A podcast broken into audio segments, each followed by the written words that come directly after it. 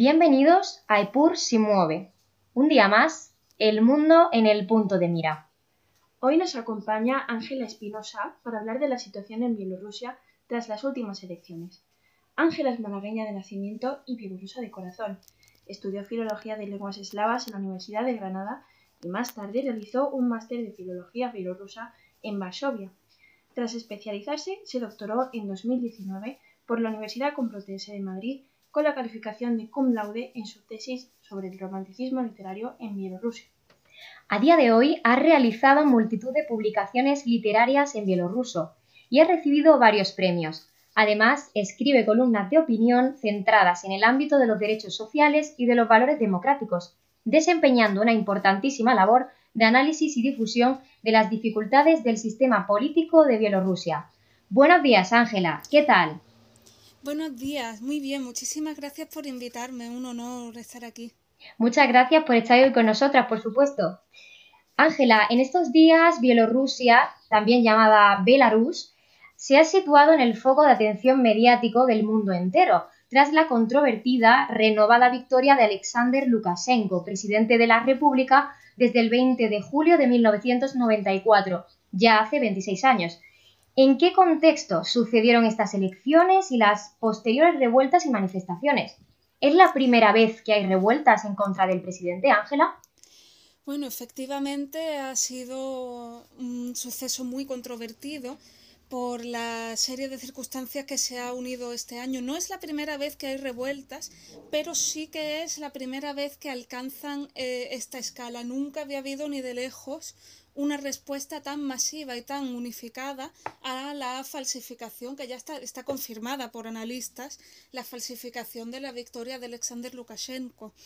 Eh, lo que tenemos aquí es algo, no diría que es sin precedentes, pero sí sin parangón en la historia de la Belarus independiente. Yo voy a decir Belarus porque el nombre Bielorrusia tiene la palabra Rusia dentro, es, es una traducción directa, digamos, del corte soviético del nombre y, y, causa un poco de rechazo a los, a los belarusos, ¿no? a la gente de allí. Pero sí, entonces las circunstancias de este año han sido especiales. Primeramente, eh, por muy sorprendente que parezca, por la pandemia del coronavirus. Porque claro, mm, Belarus es un estado que desde 1994 eh, y antes con la Unión Soviética, por supuesto, pues ha sido autoritario, un régimen autoritario.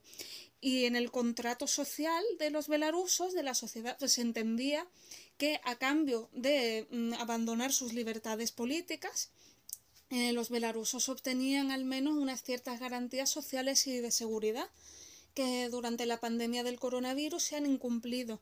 El gobierno mm, ignoró al principio completamente la pandemia, no tomó medidas por ningún lado, mientras que la sociedad civil fue la que se organizó para hacer frente a la enfermedad. empresas de mm, información y, tecnología que imprimieron los equipos EPI para los sanitarios, eh, voluntarios que hacían los tests los tests ellos mismos porque no el gobierno no puso nada prácticamente de su parte y entonces ocurrieron dos cosas. Por un lado, la población se dio cuenta de que el gobierno había incumplido el contrato social de protegerlos frente a una pandemia, que en una sociedad autoritaria pues tiene muchas más oportunidades de mandar a todo el mundo a su casa que la gente haga caso, pero tampoco se hizo. Y por otro lado, pues las personas se dieron cuenta de que eran capaces de colaborar, de organizarse y de tener bastante éxito incluso en situaciones de emergencia o extremas. Claro. Después, sí, perdón, el, el, gobierno empezó a actuar antes de las elecciones, arrestando a las personas que estaban haciendo pre-campaña, los principales rivales que podía haber tenido en unas elecciones si fueran justas. Eh, no dejó registrarse a personas que habían conseguido firmas suficientes según el sistema y todo se unió alrededor de la figura de Svetlana Tsikhanouskaya, que propone realizar unas nuevas elecciones y reiniciar el sistema político. Sí, sin duda es una cosa muy interesante la que nos cuentas, Ángela. Eh, de hecho, es un país del este de Europa que generalmente pues, está olvidado por la opinión pública. De hecho, tanto es así que solemos repetir que Europa es una región donde prevalecen los valores democráticos y el Estado de Derecho, y sin embargo, Belarus es considerada la última dictadura de Europa. Eh, ¿cómo puedes ampliar estas características eh, de la situación de los derechos sociales y políticos eh, de Belarus em, de una forma más general. Pues en cuanto a los derechos sociales, yo podría intentar hacer un análisis exhaustivo de la situación, pero claro, tomaría mucho tiempo y yo lo que además pienso que va a ilustrar mejor el sistema que hay allí son ejemplos concretos. En primer lugar, lo más destacado quizá para nosotros es que Belarus es un país que conserva la pena de muerte para hombres nada más, eso sí, no para mujeres, y el método de ejecución es un tiro en la nuca. A la familia nunca se le informa de cuándo se va a realizar o se ha realizado esta ejecución, ni recuperan los cuerpos de sus seres queridos, sino que se entierran en fosas comunes ocultas. Eh, y bueno, esto es algo que mm, llama muchísimo la atención en, clave negativa en Europa. Nos estamos quedando heladas, Ángela. Hombre, es, yo ya lo tengo asumido como que es algo posible, normal y tal. Sé que se tortura a personas para conseguir pruebas o declaraciones, las que ellos quieran. La policía antidisturbios, un cuerpo que se llama el OMON en ruso, el AMAP, en, de los rusos son cuerpos especiales, ¿no?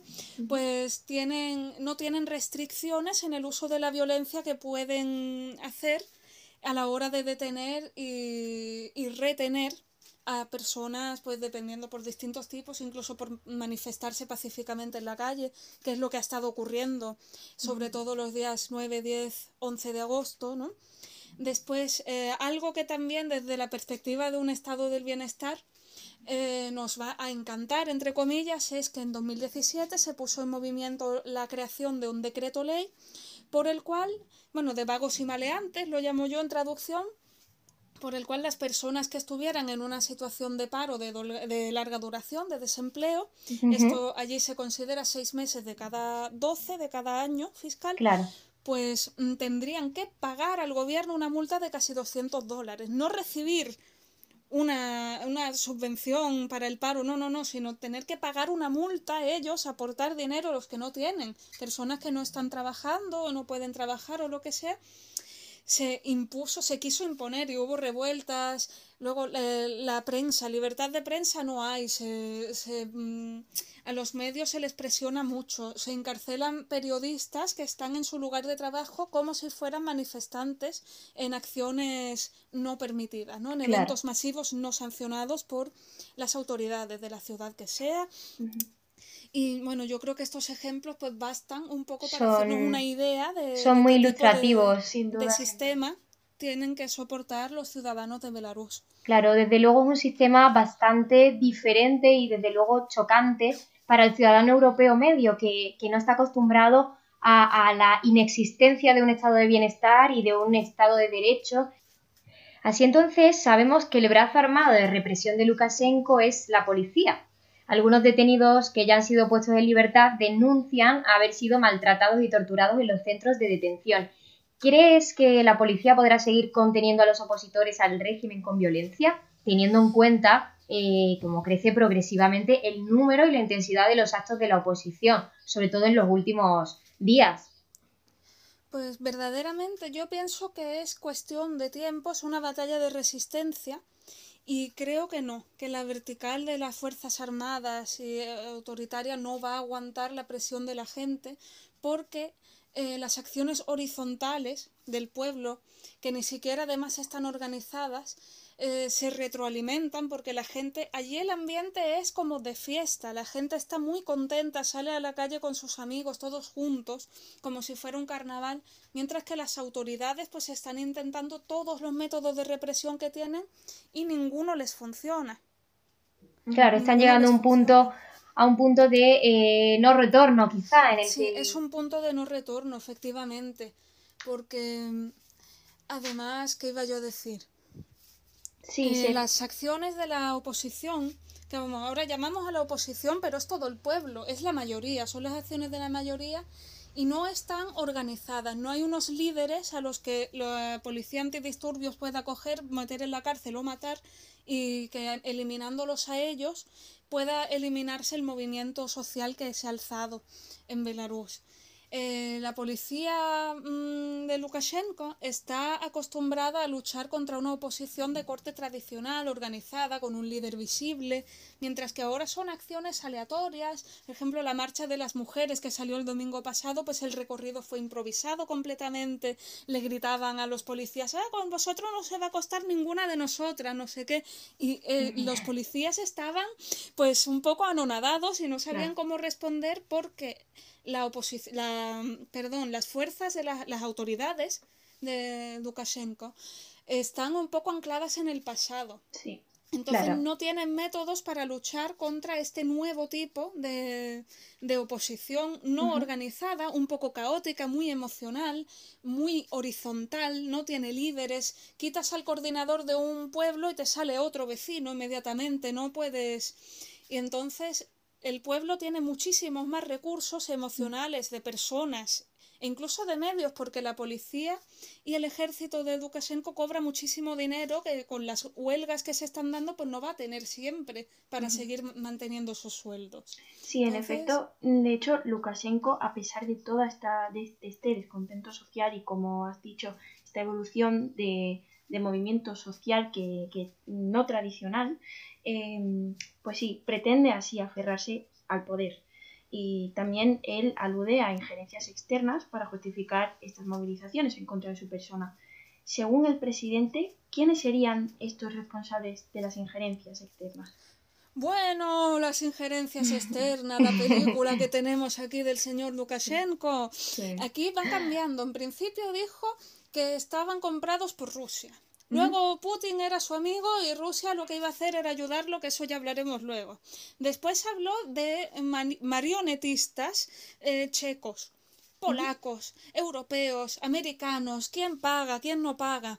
Esto, Lukashenko es eh, lo mismo que he dicho antes, no entiende que es un movimiento que viene de abajo del pueblo y en horizontal. Él piensa que hay unos coordinadores visibles o no, él no los encuentra, por eso quiere situarlos en el extranjero, que son los que lo manejan todo, los que ponen los recursos, que tienen que pagar, no entiende que la gente sale gratis por sus derechos. Claro, desde luego eh, él no es la salida más fácil cuando no encuentras un culpable eh, directamente, no tienes un nombre, pues aludes al exterior y, buscas fuera un responsable, pero es evidente que ya no, ya no puedes seguir engañando más a la gente.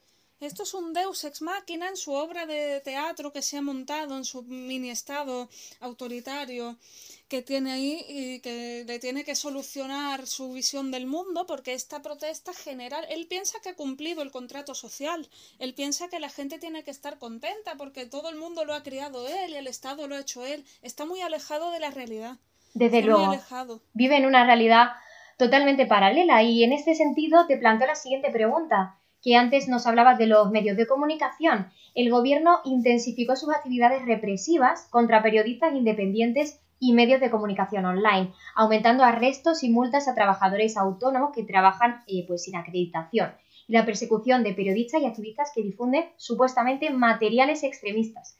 Un internauta puede ser sentenciado por su actividad en las redes sociales a raíz de la enmienda de la ley de medios de comunicación. Se han registrado varias detenciones de periodistas desde el inicio de la campaña electoral en Bielorrusia, pero esta es la primera vez que la policía les ataca a pesar de contar con acreditaciones válidas. Entonces, Ángela, ¿cuál crees que ha sido el rol de los mass media en las revueltas resultantes de las elecciones? Y si también, como nos has contado, el hostigamiento a los periodistas ya es algo bastante viejo, intuyo, es algo que no es novedoso. Sí, nada nuevo bajo el sol y como todo el mundo sabe, en el mundo actual de las telecomunicaciones, el periodismo tiene una fuerza inaudita mm, en la historia. Ya era fuerte en el siglo XX ya eran fuertes los periódicos y las intervenciones verbales de un medio con prestigio pues podían tener un gran efecto en uno u otro sistema, ahora muchísimo más. Las represiones se han duplicado, se han triplicado, efectivamente, atacan a periodistas, les han pegado, les han torturado, pero lo que hacen es que la gente busque nuevos métodos. Cuanto más prohíben estos medios de comunicación, más VPN instala la gente en sus móviles, más se trasladan a canales de Telegram. Telegram ha tenido un papel muy importante. Los vecinos de los barrios tienen chats donde comparten las noticias, dónde están los antidisturbios, dónde está la policía eh, qué tipo de armas tiene, tienen balas de goma, tienen granadas aturdidoras, no las tienen, no las usan, detienen, no detienen. Eh, la gente busca las noticias de todas las maneras posibles y esta represión lo único que hace es alzar a los periodistas a ojos de la gente, las personas que antes tenían dudas o escepticismo frente a los medios de comunicación, ahora los respetan muchísimo más y los escuchan muchísimo más. Claro, se lo, se lo han puesto en bandeja literalmente, porque ya tienen ahí esa facilidad y, esa circunstancia en la cual eh, poco a poco, pues bueno, la gente despierta y eh, accede a la información que en otro momento había estado quizá más lejos de su alcance y eh, pues con este canal de Telegram que comentas parece ser que se transmite y se despierta a la población. Sí, sin duda mm, se ve cómo se muta esa tendencia y, cómo se toma conciencia de que realmente eh, los más medias sirven al pueblo y no a, digamos, a las grandes esferas, ¿no? Se, se, ha tomado el control, por así decirlo. De hecho, en, en las manifestaciones multitudinarias que hemos podido observar, eh, una cosa que te queremos comentar, se han visto banderas diferentes a la oficial, que es la roja y la verde. ¿Qué significa la bandera blanca y roja blanca para los bielorrusos? ¿Y por qué tiene un trasfondo tan importante en estas protestas? Vale, la bandera blanca, roja y blanca es la bandera de Belarus es la histórica, porque el lanzamiento, o sea, la popularización de las banderas como símbolos estatales, después de los escudos, que eran los que representaban antes a los estados europeos, se dio pues, en los siglos XIX y XX. Entonces, al principio del siglo XX, antes de la revolución de 1917, eh, Claudio Duszewski fue quien inventó, o diseñó más bien la bandera blanca, roja y blanca para los belarusos eh, basándose en su escudo que se llama Pagoña, que significa cacería o persecución. Y es una figura ecuestre armado con, eh, con, una espada, pues con estos colores plateado y carmesí, ¿no? que en, en, heráldica pues las banderas pasan como rojo y blanco. Es es un metal y un esmalte. Entonces esta fue la bandera de Belarus, eh, pues hasta bien entrada, incluso pues, cuando hubo en 1918 se declaró la República Popular de Belarus antes de, la Unión Soviética, hasta que entró la bandera nueva, la, roja y verde, que era la bandera soviética, en los años 50 ya fue la que se estableció más parecida a la estatal de ahora. Entre 1991 y 1995, cuando Belarus pues, fue un estado que se había independizado de la de la Unión Soviética y hasta el referéndum que llevó a cabo el propio Lukashenko en el 95, después de ganar las elecciones, se había vuelto a la bandera blanca, roja y blanca y al escudo cacería, pagoña tradicional. Y bueno, el referéndum pues también estuvo trucado porque, por ejemplo, la, la, pregunta de los símbolos estatales, en primer lugar, no se puede llevar a referéndum según la constitución que regía en Belarus en 1995. Eso era una pregunta ilegal. Segundo, estaba formulada de tal manera, no sé si exactamente, pero lo, lo parafraseo, si queréis el escudo y la bandera antiguos o los nuevos. Claro, antiguo nuevo, ¿qué significa? ¿El soviético es el nuevo porque no es el tradicional? ¿O es el nuevo el que se puso en 1991 o el de 1917? Pues no se entendía, no había fotografías de los símbolos, pero esa es la bandera nacional de la República de Belarus. Después debemos la recuperación, bueno, el mantenimiento de estos símbolos nacionales, el escudo pagoña, la bandera blanca, roja y blanca, a la llamada oposición de la vieja guardia, donde había pues esos partidos nacionalistas, partidos eh, orientados precisamente a lo que viene siendo la cultura de Belarus, a su pueblo, su lengua, y entonces ellos fueron los que mantuvieron vivos estos símbolos que durante muchísimos años, durante todo este periodo de Lukashenko, pues se identificaban con esta oposición minoritaria Ahora la gente no ha tenido que inventar una bandera alternativa al régimen porque ya tienen la suya. claro, ya tenían, ya tenían su identificación y su representación nacional, por así decirlo, el pueblo bielorruso eh, se siente claramente identificado con esa bandera y la saca ahora para volver a reclamar sus derechos, ¿no? Obviamente. Entonces, Ángela, eh, nuestra pregunta va ahora un poco más hacia el ámbito exterior, nuevamente. Sí, ¿qué supone para Lukashenko contar con los apoyos de China y especialmente de Rusia y de Putin?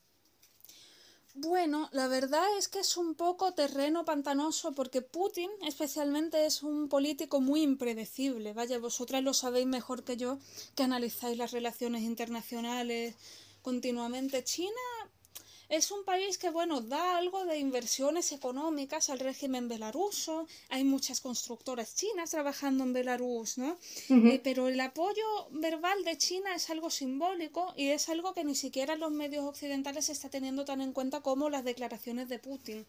Putin, sin embargo, claro, las culturas eslavas pues a veces en la política se expresan de una manera que no es igual a la nuestra. Putin le dijo a Lukashenko que tenía unas reservas policiales preparadas, pero le dijo que era por si alguien en la oposición se volvía extremista, se pasaba de la raya, que no está ocurriendo. Son personas pacíficas, muchas marchas de mujeres solas, ¿no? Que allí, desde el punto de vista de Lukashenko muy patriarcal, pues se ve como el sexo débil, ¿no? Y salen las mujeres y los policías no saben eh, reaccionar. claro, evidentemente no van a atacar, no van a atacar a ellas con ese corte tan tradicional. el, o sea, el 9, el 10 y el 11 de agosto atacaron y pegaron a muchas mujeres. Eh, y cosas peores, ¿no? También. Pero ahora salen las marchas femeninas pacíficas que se ríen, que están, eh, tienen un humor alegre, de, de, de, hermandad, ¿no? Entre hermanas, feminista, casi. Aunque haya mujeres, pues de muchos, muchos em, lugares del espectro feminista más tradicionales, pero hay un ambiente verdaderamente de hermandad entre mujeres. Claro. Y, la policía de allí pues no sabe reaccionar a esto, ¿no? No sabe reaccionar y... Putin no va a mandar a nadie. Putin, eh, a Putin le interesa más una intervención híbrida, sí que ha mandado periodistas para sustituir a, los propagandistas locales, ¿no? le interesa más pues conservar su zona de influencia. A, a Rusia le interesa más que Belarus tenga dependencia económica y social de ella que mantener en el poder concretamente a Lukashenko. Entonces tampoco quiere empeorar eh, la visión que tienen los ciudadanos de Rusia. No quiere que la gente odie a Rusia por entrar con el ejército, no le interesa. Desde luego, es un, es un movimiento de política exterior controvertido para Rusia, que ya ha tenido otros problemas, como sabemos, en Ucrania. Entonces, eh, parece ser, según has comentado, que este apoyo es más bien pues verbal o simbólico. Por tanto, Lukashenko no tiene tantísimos apoyos como si nos podría hacer creer en los medios eh, occidentales, ¿no? Eh, antes me has hablado de mujeres y yo eh, voy a hablar de, nuevo de una mujer, este caso de Svetlana Alexievich, Nobel de Literatura 2015. Es una escritora bielorrusa famosa, entre otras cuestiones, por haber escrito la obra Voces de Chernóbil, en la que basó la exitosa serie de HBO Chernóbil. Ella afirmó hace algunos días que teme poder ser detenida en cualquier momento y el miércoles 26 de agosto fue llamada a declarar en el caso contra el Comité de Coordinación, formado por la oposición para trabajar en un diálogo de transición. El presidente Lukashenko le acusa a este comité de tomar o intentar de tomar el poder. ¿Cuál es la situación entonces en Bielorrusia para estos escritores que se han atrevido a criticar y a cuestionar los métodos del régimen como, como Alexievich? Bueno, los escritores tienen un estatus muy especial en Belarus porque allí existen las uniones profesionales que son como sindicatos, ¿no? De corte soviético y hay uniones artísticas, ¿no? Son uniones profesionales pues de pintores, de escritores, de compositores y uniones de escritores hay dos. Irónicamente existe pues la Unión de Escritores Belarusos, que es heredera de la unión que había en la Unión Soviética, la Unión de Escritores de la República Socialista Soviética de Belarus, y hay otra, pues, esa se quedó y se convirtió en la unión no oficial, no, no estatal. Y Lukashenko, en respuesta, pues abrió una nueva, que es la Unión de Escritores de Belarus, que es donde agrupa todos los escritores, digamos, estatales y muy entre comillas, porque claro, hay personas, pues si son funcionarios o trabajan en, revistas y periódicos que pertenecen al Estado, que por cierto también se han revelado, también se han revelado en contra, eh, eliminan artículos, no quieren publicar la propaganda, ponen la verdad aunque los obliguen a quitarla a las dos horas. Claro, ya sus propios periodistas tampoco trabajan del todo hacia tampoco, ellos. Tampoco, se han ido todos. Eh, la televisión, radio televisión de Belarus se fue entera y por eso tuvieron que invitar a los rusos. Para que los eh, sustituyeran, ¿no? Los que estaban en huelga o habían renunciado, directamente dimitieron. Y los escritores, pues siempre ha habido esta unión que era contraria, digamos, o independiente, y una unión que era más leal al régimen, aunque en ambas hay escritores de gran talento y en la Unión Estatal hay escritores que no se identifican en absoluto con el Estado, claro. pero que por alguna circunstancia pues han entrado pues en la unión oficial ¿no? de escritores porque trabajen en un medio de allí, porque estén haciendo un, estudios, ¿no? son personas que hacen doctorados o másteres, no están estudiando y están en universidades públicas, pues están en estas uniones, pues a lo mejor, ¿no? Depende muchísimo de lo que pues los doctorados no los otorgan a lo mejor a personas. Hay muchas veces que los tribunales están muy politizados y mm. no te aprueban la tesis si no eres de los suyos, entre comillas, al menos. Entonces, sí, y ha habido presión y claro que sí. Desde luego no es una en el exilio. no es una oposición fácil la del escritor que cuestiona, ni siquiera tampoco la que, la que se posiciona alrededor del, del, régimen, ¿no? Nunca lo ha sido, nunca lo ha sido, ¿no? Ser escritor, ser poeta, ser periodista, nunca ha sido una profesión fácil. En efecto, sí, sin duda, y teniendo en cuenta el contexto. Y bueno, para concluir esta, esta entrevista, también queremos fijarnos en lo que sería la relación Unión Europea-Bielorrusia, porque en este podcast nos gusta mucho eh, hablar de, de la Unión Europea. Ángela, ¿cómo crees que estas revoluciones podrán afectar en un futuro a la relación eh, Unión Europea-Bielorrusia, teniendo en cuenta que mm, Bielorrusia no ha sido un país que ha solicitado ingresar a la Unión Europea y del mismo modo la Unión Europea no se muestra recíproca? Eh, ¿Cuál piensas que debería ser la posición del mundo occidental y de Europa ante esta problemática? Bueno, Belarus nunca ha intentado entrar tampoco, ni se ha ofrecido, porque especialmente el tema más doloroso ha sido los presos políticos y la pena de muerte. En la Unión Europea no puede entrar ningún país que tenga que contemple en su, en su legislación eh, la pena capital. Evidentemente, ya es ya un requisito que no se esto es un requisito sine qua non eh, que era irremontable, porque Lukashenko nunca iba a quitar la pena de muerte, era uno de los instrumentos de represión preferidos. Han, han llegado a ejecutar a niños de 20 años por haber sospechado las bombas que hubo hace unos pocos años, ¿no?